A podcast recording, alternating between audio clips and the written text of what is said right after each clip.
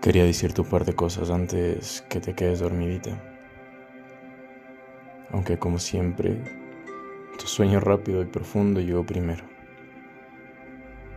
En esta pequeña carta quería disculparme.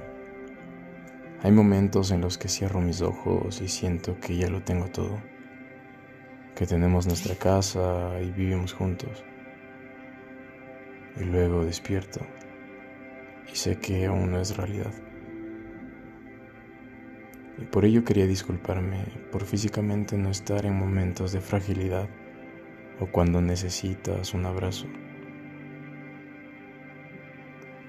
A veces tengo algo de miedo, ya que en definitiva el tiempo no para y algunas barreras han interpuesto en la consecución de ese hermoso sueño.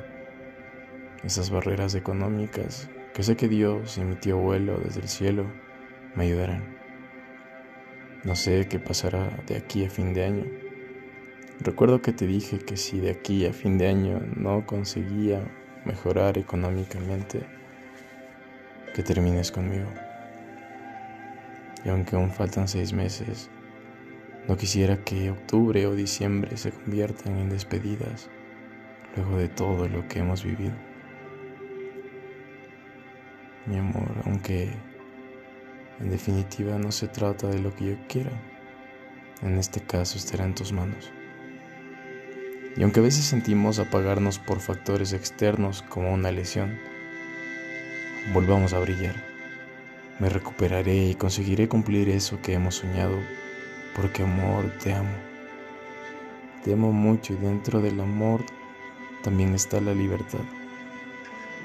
Quiero que siempre sonríes y recuerdes que en Ecuador hay alguien que te piensa al despertar y antes de irse a dormir. Y mejoraré cada día por mí y por ti. Hasta un día despertar al lado tuyo y quedarme ahí por siempre. Te amo infinitamente. Con amor. Tu novio.